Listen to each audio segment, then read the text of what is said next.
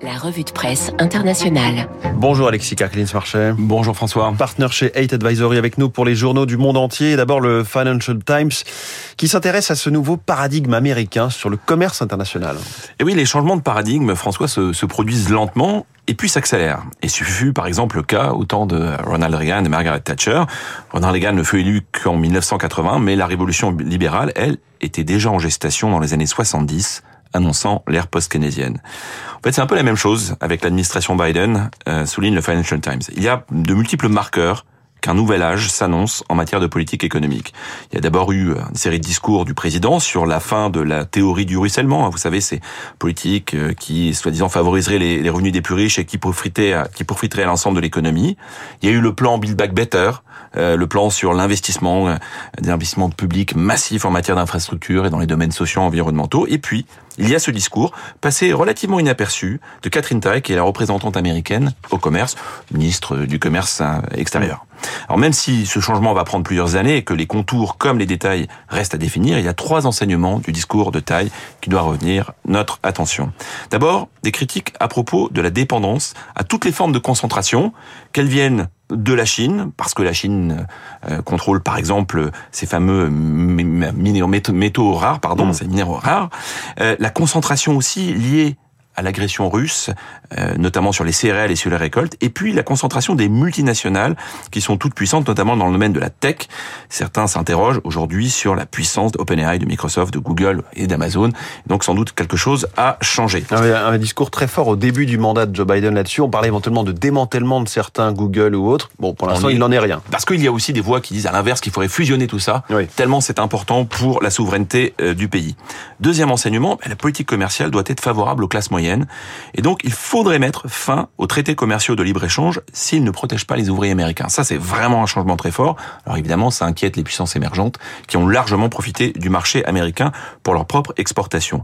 Et puis, le commerce international doit reposer sur des standards sociaux plus exigeants. Là aussi, c'est un discours assez révolutionnaire. Et surtout que c'est présenté comme la fin du colonialisme d'exploitation. Alors évidemment, c'est un mot un peu fort. Mmh. Et comme le souligne et le conclut le Financial Times, on verra comment cela va évoluer, parce qu'encore une fois, le, diable se cache dans les détails, mais il y a vraiment un changement de discours dans les, euh, chez les officiels américains, quelque chose à suivre dans les prochains mois et les prochaines années. Tout autre chose, Alexis, c'est dans le New York Times. Comment s'expliquent les bonnes performances des actions japonaises? Et oui, on parle beaucoup de la Chine, on parle beaucoup des États-Unis, y compris euh, sur cette antenne.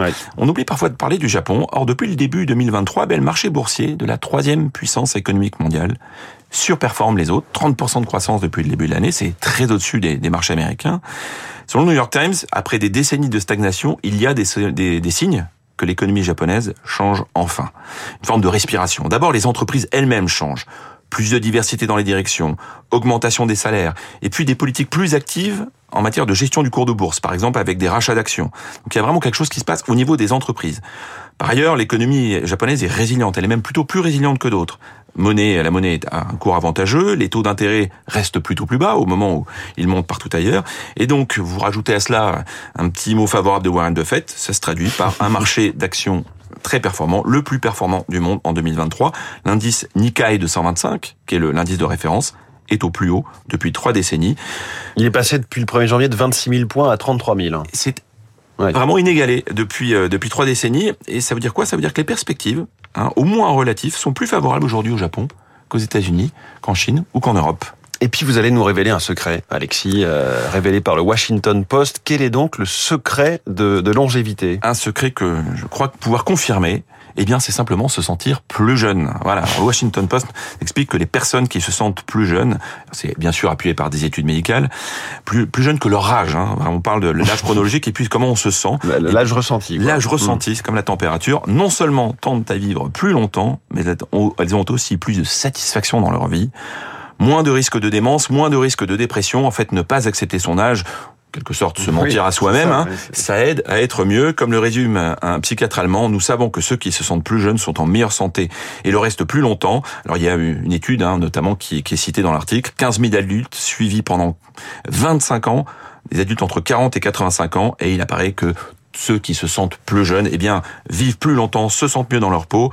Comment on l'explique? Eh bien, d'abord parce qu'on serait moins anxieux sur le, le temps qui passe et On sait que l'espérance de vie a tendance à augmenter, donc ça rassure. Et puis surtout, quand on se sent plus jeune, on fait plus de sport, on est plus actif. Tout ça, ça aide à se sentir mieux et à vivre plus longtemps. François, voilà Vous une avez- bonne nouvelle pour ces débuts de semaine. Vous avez quel âge en ressenti, Alexis Un- alors, 10 de moins que la réalité. Ah oui. Voilà, Bon, donc on verra. Moi, j'ai 12 ans, je pense, dans ma tête.